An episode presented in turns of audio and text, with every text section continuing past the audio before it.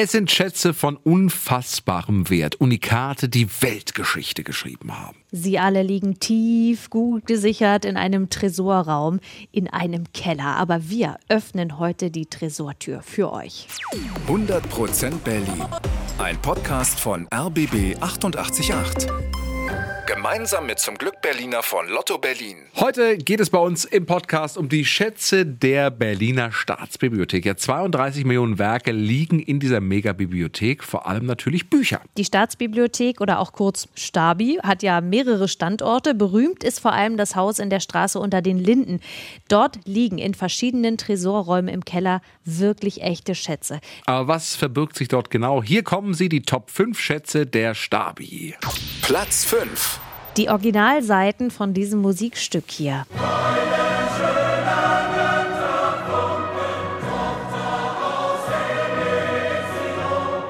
Ah, die neunte Symphonie von Ludwig van Beethoven, das vielleicht berühmteste Werk der Musikgeschichte. Beethoven hat diese ganze Partitur natürlich von Hand geschrieben mit Feder und Tinte. Und diese Originalseiten, die Beethoven damals geschrieben hat, die liegen hier bei uns in der Stadt, in der Stabi. Das sind zwei Bände mit über 100 Seiten und an denen sieht man auch, Beethoven war ein ziemlicher Chaot. Das hat uns Martina Rebmann von der Staatsbibliothek verraten. Er hat teilweise auch Fehler gemacht beim Aufschreiben. Das hat er teilweise wütend weggewischt, indem er, man sieht da richtig dann den Finger, der dann die Tinte weggewischt hat. Wie viel Wert diese Originalpartitur hat, das kann man nur schätzen. Einen genauen Wert kann man da wirklich nicht sagen, aber es sind mehrere Millionen Euro.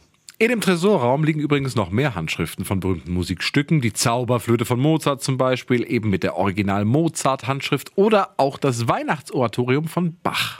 Platz 4. Der Atlas des großen Kurfürsten, ja, so heißt er, einer der größten Atlanten der Welt, also ein Buch mit lauter Weltkarten drin. Der Mega-Atlas stammt aus dem Jahr 1664. Aufgeschlagen ist er 2,10 Meter mal 1,70 Meter groß.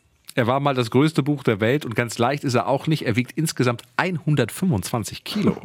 Er ist, wie gesagt, aus dem Jahr 1664 und das Kuriose ist, damals sahen die Weltkarten noch ein bisschen anders aus. Von Amerika fehlt ein großes Stück. Ja, und Australien ist auch nur so angedeutet, das war damals noch überhaupt nicht erforscht. Man wusste halt nicht so ganz genau, wie es da äh, weitergeht. Und übrigens, der Mega-Atlas ist in keinem Tresor, sondern der ist zu bewundern im Lesesaal der Stabi.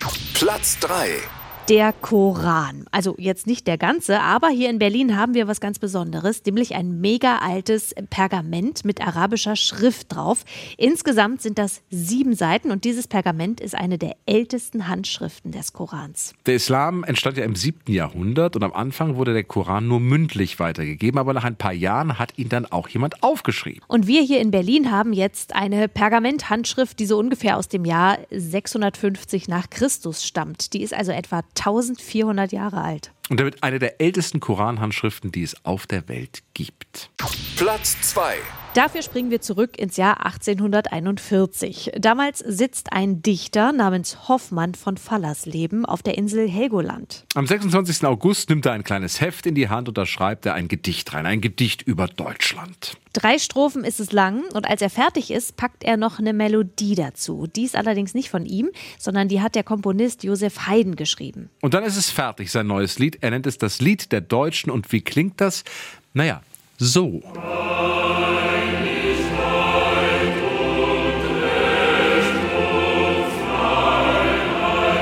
Die deutsche Nationalhymne. Zu der wird das Lied der Deutschen im Jahr 1922 erklärt. Damals werden noch alle drei Strophen gesungen, ab 1952 ja dann nur noch die dritte und das Originalpapier, auf dem Hoffmann von Fallersleben diesen berühmten Text aufgeschrieben hat, das liegt bei uns in der Stabi.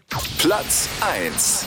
So, den Koran hatten wir schon. Jetzt kommt noch was für alle Bibelfans: eine Original Gutenberg-Bibel. Ja, dieser Johannes Gutenberg hat ja in Mainz den Buchdruck erfunden und das allererste Buch, das er gedruckt hat, das war die Bibel. Im Jahr 1452 war das.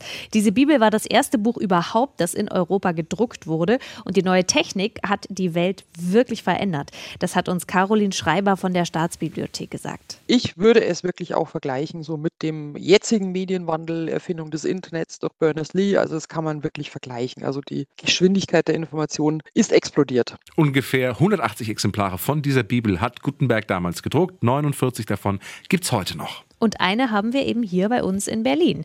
Jetzt natürlich auch die Frage, wie viel ist das Ding wert? Genau kann man das nicht sagen, aber ein anderes Exemplar dieser Bibel wurde mal für 5 Millionen Dollar versteigert. Also dieses Buch ist schon keine Kleinigkeit, beziehungsweise wenn man das ausleihen würde aus der Stabi, will ich nicht wissen, was es an Rückführungskosten kostet, wenn man das zu spät abgibt. 100% Berlin.